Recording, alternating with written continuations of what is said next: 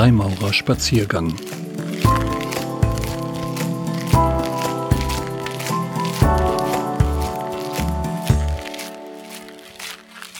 Das Suchen, das Finden und die Freimaurerei. Es ist so eine Sache mit dem Suchen und Finden im Leben. Manchmal sucht man und findet, manchmal sucht man und findet nicht. Hin und wieder aber sucht man nicht und findet doch. Und dann wieder sucht man nicht und findet auch nicht. Diese vier möglichen Kombinationen des Suchens und Findens bilden sich in der Freimaurerei und dem einzelnen Freimaurer ab, wie auch schon bei den Menschen, die sich auf dem Weg in die königliche Kunst befinden. Denn tatsächlich beginnt die maurerische Sozialisation weit vor der Initiation. In der Regel, wie auch immer die Aufmerksamkeit des Einzelnen für die Freimaurerei geweckt worden ist, ist zunächst im beiderseitigen Interesse zu klären, ob die Freimaurerei das ist, beinhaltet oder bieten kann, was der Profane sucht. Denn nur wenn hier auch dasjenige gefunden werden kann, was gesucht wird, besteht eine realistische Chance, einen lebenslangen Bund einzugehen. Umgekehrt verhält es sich genauso. Nur wenn die Bruderschaft in einem Profanen das findet, was sie sucht, nur wenn die Loge in einem aufrichtig interessierten Menschen, der sich der Maurerei im persönlichen Austausch über eine gewisse Zeit genähert und bis zu einem bestimmten Grad zu erkennen gegeben hat, dasjenige erblicken kann, was sie in einem menschlichen Sinne bereichert, kommt die Ermutigung zum Stellen eines Aufnahmegesuchs in Frage. Die Annäherung an die königliche Kunst beginnt also mit einem sich steigernden gegenseitigen Vertrauen. Der Profane öffnet sich der Bruderschaft und die Bruderschaft öffnet sich dem Profanen. Doch muss der Profane zunächst das bleiben, was er dem Wortsinn nach ist, jemand, der vor dem Heiligtum, dem Fanum, dem geweihten Tempel bleibt.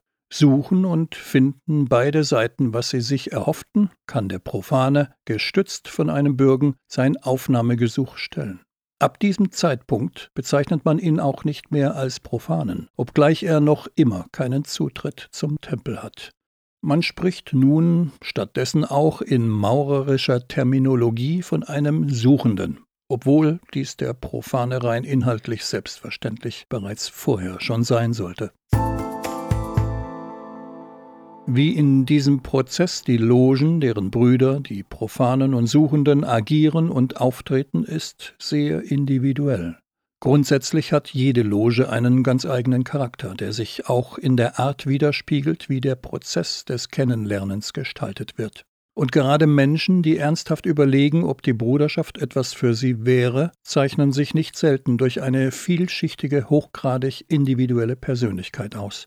Mit anderen Worten treffen zwei sehr komplexe, einzigartige Systeme bei der Annäherung an eine Freimaurerloge aufeinander. Das hat drei Konsequenzen, von denen zwei bereits genannt sind. Es braucht einerseits Zeit, andererseits Vertrauen, um diesen Prozess gegenseitig so zu gestalten, dass Klarheit entstehen kann über den Wunsch zur Mitgliedschaft. Die dritte Konsequenz ist vielleicht die frappierendste. Unzweifelhaft Fakt ist nämlich, dass Profane, Suchende und Brüder zwar verbunden sind dadurch, dass sie etwas suchen, keineswegs aber darin, was sie suchen. Das ergibt sich zum einen aus der Komplexität der Individuen, die sich mit der Maurerei beschäftigen, andererseits aus der Komplexität, welche in und mit der königlichen Kunst gegeben ist.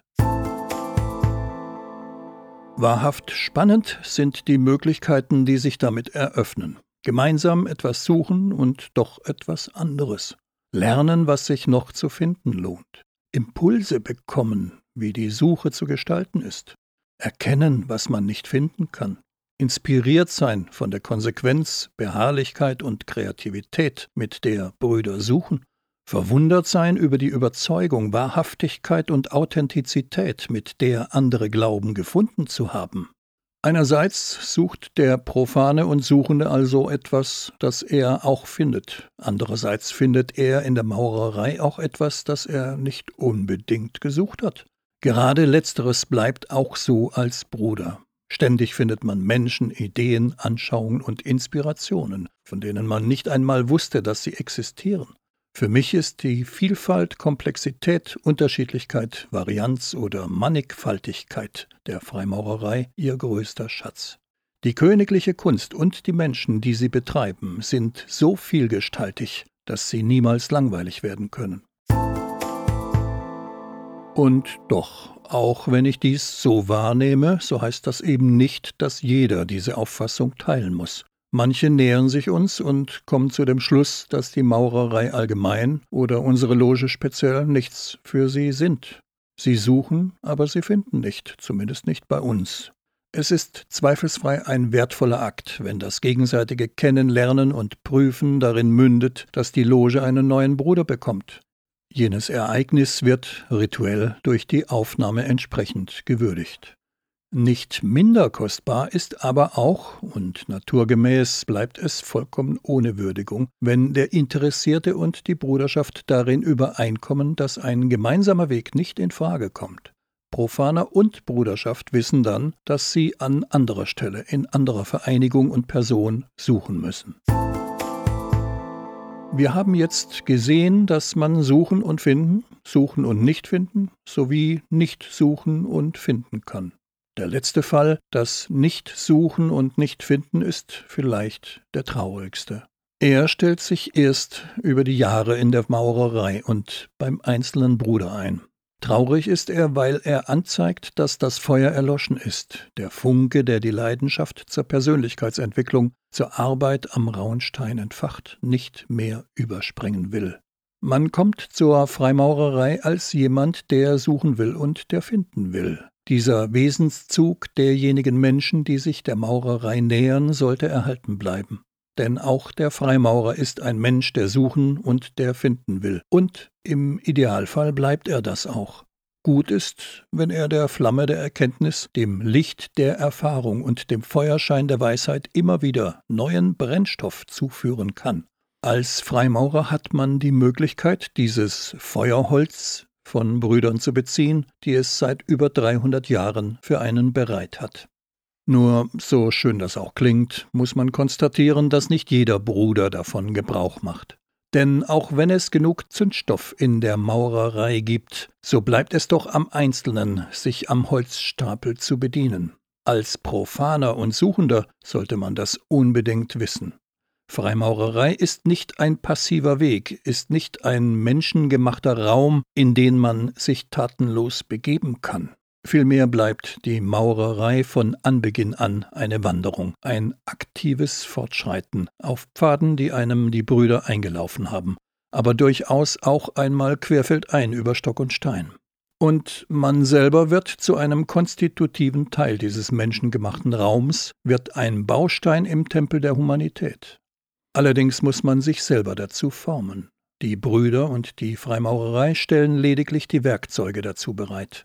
Handhaben muss man sie selber. Man kann sicherlich in unterschiedlichem Ausmaß in der Freimaurerei aktiv sein. Grundsätzlich gilt aber, dass sie nicht stattfindet, wenn man nicht an ihr teilnimmt. In welchem Umfang man sich an ihr beteiligt, entscheidet man selber. Gerade am Anfang bedient man sich, freilich herzlich eingeladen, an den Holzscheiten und Brandbeschleunigern, welche die Brüder hüten und die das eigene Feuer braucht, um wärmend, erleuchtend, aber eben durchaus auch verzehrend zu brennen. Und irgendwann, spätestens wenn die Lehrlings- und Gesellenzeit vorüber ist, ist es dann an einem selber Holz zu schlagen, Brennmaterialien bereitzustellen und zu pflegen, an denen sich profane Suchende und junge Brüder bedienen können. Und weil das Bild doch zu leicht missverstanden werden kann in aller Deutlichkeit. Wir spielen nicht mit dem Feuer. Wir bieten Menschen lediglich gesunde Brennmaterialien, die wir selber nachhaltig und regenerativ hergestellt haben. Sie verbrennen rückstandslos, ohne giftigen Rauch und sind vollkommen ungeeignet für jede Form der geistigen Brandstiftung.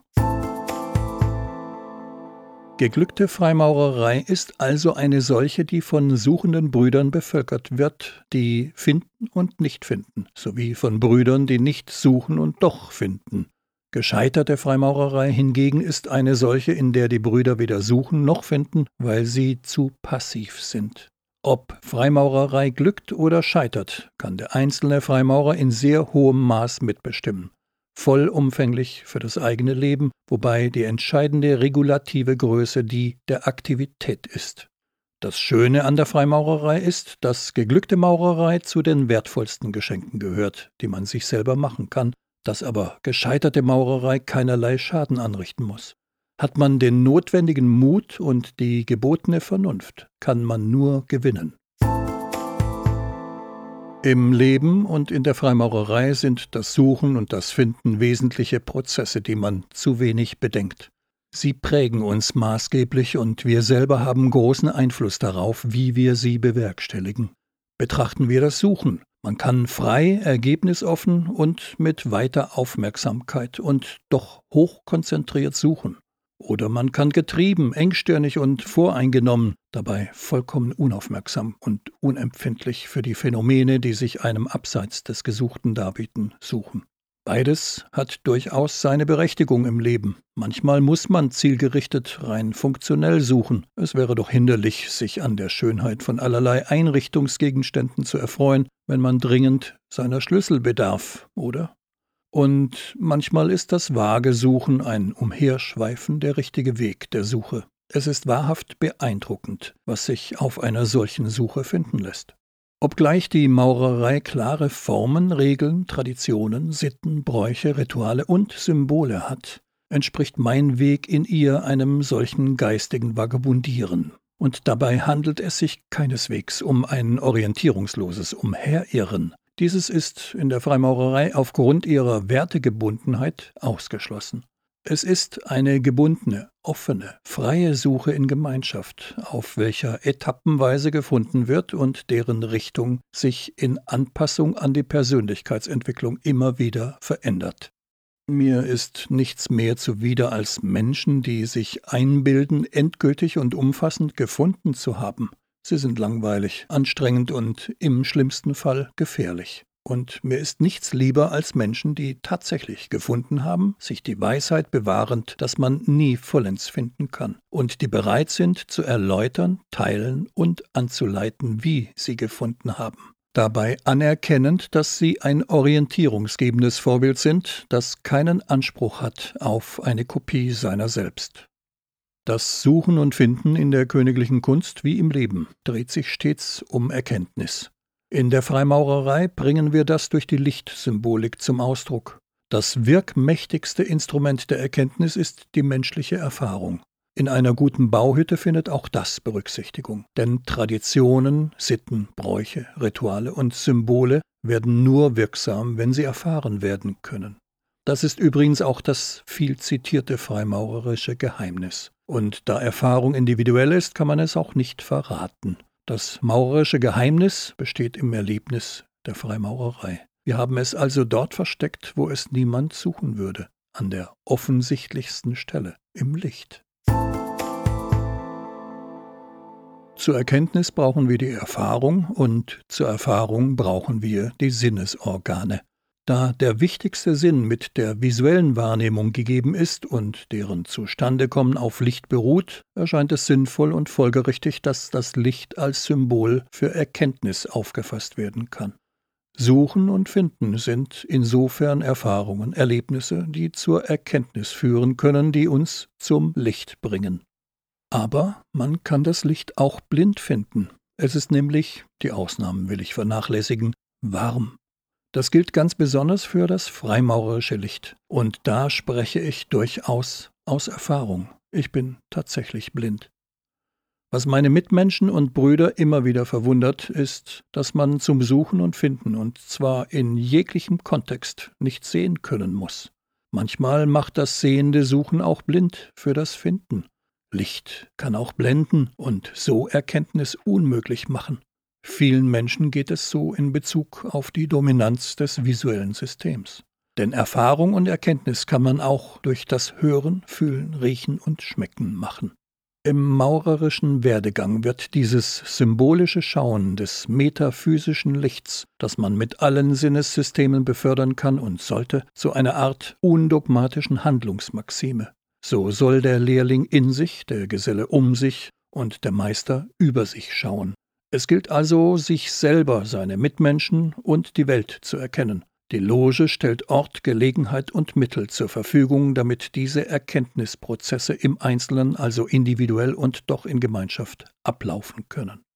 Und trotz ihrer Individualität sind diese Prozesse, inspiriert von Ritualen, Symbolen, Bräuchen und Brüdern, keineswegs willkürlich oder ungerichtet, denn sie sollen der Selbstvervollkommnung dienen. Diese wiederum steht im Dienste einer verbesserten Gesellschaft, im Dienste der Verwirklichung einer gesellschaftlichen Utopie, die wir den Tempelbau der Humanität nennen, bei welchem der einzelne Bruder ein Baustein ist, den er selber durch die Arbeit am rauen Stein geformt hat. Und an dieser Stelle direkt eine Warnung. Nur weil man formal einem Bund angehört, der sich diesem Weg des Erkenntnisgewinns verschrieben hat, der seine Mitglieder auffordert, an ihrer Persönlichkeit und sittlicher Vervollkommnung zu arbeiten, der sich als ethische Wertegemeinschaft versteht, heißt das eben nicht, dass man gut darin wäre, sich selber, seine Mitmenschen oder die Welt zu erkennen. Es heißt auch nicht, dass man automatisch durch die Mitgliedschaft gut sei. Vielmehr ist es genau umgekehrt. Der Freimaurer bleibt immer Suchender, Lehrling, Geselle und Meister, egal wie lange er schon dabei ist. Das bedeutet, dass er sich damit einverstanden erklärt, ständig zu hinterfragen, ob er sich selber, seine Mitmenschen und die Welt gut und richtig erkannt hat. Er fragt sich auch fortwährend, was gut ist, ob er gut handelt und wie man noch besser handeln könnte. In Summe ist die Freimaurerei so verstanden, die Bereitschaft zum stetigen Infragestellen des eigenen Selbstbildes, damit das durch es Abgebildete, also man selber, besser werden kann. Wer also lediglich bewundert werden möchte, fortwährend Anerkennung sucht, nach Applaus in allen Lebenslagen giert, ausschließlich Bestätigung braucht, der mag zwar etwas suchen, für den ist die Freimaurerei wohl aber die falsche Vereinigung, um es zu finden. Unser Selbstbewusstsein fußt auf kritischer Selbsterkenntnis und nicht auf unkritischer Selbstbestätigung. Wir haben das Suchen bereits hinsichtlich der Zielgerichtetheit und Offenheit unterschieden. Auf einen wesentlichen Aspekt dabei möchte ich noch verweisen. Wer fokussiert, zielgerichtet, teleologisch sucht, der verpasst nicht nur Weises, Schönes und Starkes, das sich auch in der Peripherie zeigen kann, sondern der wirkt dabei nicht selten auch verkrampft und verbissen. Und seine Mitmenschen spüren das. Wer in allem nur das Schlechte und Böse sucht, der wird es auch in allem finden. Wer in allem nur das Gute sucht, der wird es auch in allem finden. Das Problem dabei ist die mangelnde Differenzierungsfähigkeit, die keine Abbildung des Realen zulässt. Denn nichts ist ausschließlich gut oder ausschließlich böse. Wenn unsere Wahrnehmung und unsere Suche zu stark von dem geprägt ist, was wir sehen und finden wollen, wird Erkenntnis unmöglich. Verkrampft und verbissen wirkt dabei dann der Versuch, alles so zu interpretieren, dass es in das eigene Selbst, Menschen und Weltbild passt. Von Berufswegen bin ich Physiotherapeut und Osteopath. Als Physiotherapeut suche und finde ich Krankheiten. Als Osteopath suche und finde ich Gesundheiten. Einer der zentralen Unterschiede dabei ist, wie man sucht. In beiden Kontexten sollte man einen Tastbefund machen.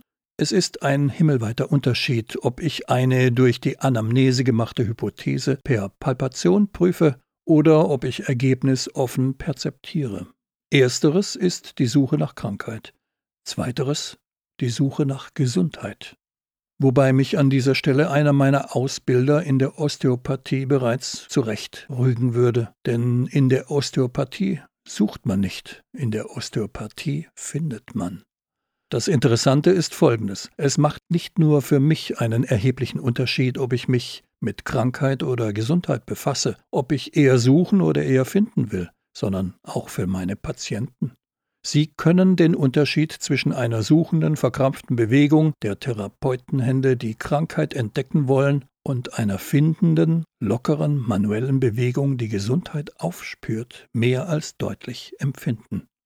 Spannend ist, dass den Patienten dieser Unterschied häufig nicht bewusst wird, obwohl sie ihn empfinden können, was klar ihre körperlichen und seelischen Reaktionen auf diese unterschiedlichen Formen der Berührung anzeigen. Wenn ich verkrampft suche, finde ich Verkrampfung. Suche ich entspannt, finde ich Entspanntheit. Suche ich Krankheit, finde ich Krankheit. Suche ich Gesundheit, finde ich Gesundheit. Das Entscheidende daran ist nun, dass es sich nicht etwa um Wahrnehmungsfehler handelt, sondern das jeweils Gefundene ist tatsächlich für den Augenblick der Berührung da. Und ein wenig so ist es auch im Leben und in der Freimaurerei. Was und wie man sucht, ist also nicht ganz unerheblich. Ein weiterer wichtiger Punkt beim Suchen und Finden ist angeklungen jener der Bewusstheit. Wir suchen bewusst und unbewusst und wir finden auch bewusst und unbewusst. Man kann etwas suchen, direkt vor dem Gesuchten stehen und es nicht erkennen, nicht realisieren, dass diese Suche zu Ende gekommen, dass gefunden worden ist. Und man kann Dinge, Menschen, Gefühle, Wahrnehmungen, Gedanken, Ideen und vieles mehr suchen, ohne dass man sich dieser Suche bewusst ist da sich die vergangene implizite Sehnsucht danach erst in dem Moment offenbart, in dem man gefunden hat. Freimaurerei ist in vielerlei Hinsicht auch ein Weg der Aufklärung. Die moderne Freimaurerei hat eine wichtige Wurzel im Jahr 1717, als in England die erste Großloge durch den Zusammenschluss vier Londoner Logen gegründet worden ist. Die königliche Kunst wird daher gern als Kind der Aufklärung bezeichnet. Wenn man Licht ins Dunkel bringt, auch das Maurerische, dann klärt man wohl auf. Und zunächst hat der Maurer das Licht in sich zu tragen. Er soll Selbstaufklärung betreiben. Bezogen auf das Suchen und das Finden bedeutet Selbstaufklärung, dass wir uns möglichst vieler unbewusster Suchen und unbewusster Funde bewusst werden. In der maurerischen Individuation und Sozialisation gelingt dies durch Introspektion, Reflexion und den brüderlichen Austausch. Grundlage dieser Möglichkeiten in der Freimaurerei sind einerseits die ihr eigenen Formen der Bräuche, Sitten, Traditionen, Rituale und Symbole, andererseits die Gemeinschaft aus Menschen, die alle etwas anderes suchen. Da ich im Kreise der Brüder mit meiner Suche befasst bin, umgeben also von Menschen, die etwas anderes in doch auch anderer Art und Weise suchen, kann ich hin und wieder bemerken, dass meine Brüder da auf der Suche nach etwas sind, das ich wohl auch suche. Durch die Suche der anderen kann mir meine eigene Suche bewusst werden. Durch das Vorbild des Bruders werde ich so erst in die Lage zur Selbstaufklärung versetzt. Und das Resultat der Selbstaufklärung in diesem Sinne kann ein gesteigertes Lebensglück durch mehr Bewusstheit sein. Dies wiederum kann zu mehr Dankbarkeit und diese, wenn man sie denn durch Taten ausdrückt, zu einer etwas besseren Welt führen. Nun, dies sind einige wenige Aspekte, die ich in der Freimaurerei gesucht und gefunden habe. Ich könnte hier noch endlos weitere Teilaspekte der königlichen Kunst in dieser Weise beleuchten. Aber irgendwie muss ich ja auch zu einem Ende dieses Beitrags kommen. Das hier ist nicht mehr als eine Einzelmeinung. Sie erhebt keinen Anspruch auf Allgemeingültigkeit. Andere Brüder kommen zu anderen Schlüssen, leben und interpretieren die Maurerei anders. Und genau das macht die Freimaurerei so faszinierend. Was sie in ihr, mit ihr und durch sie suchen und finden können, können nur sie selber herausfinden. Niemand anderes kann ihnen das verraten. Viel Freude dabei.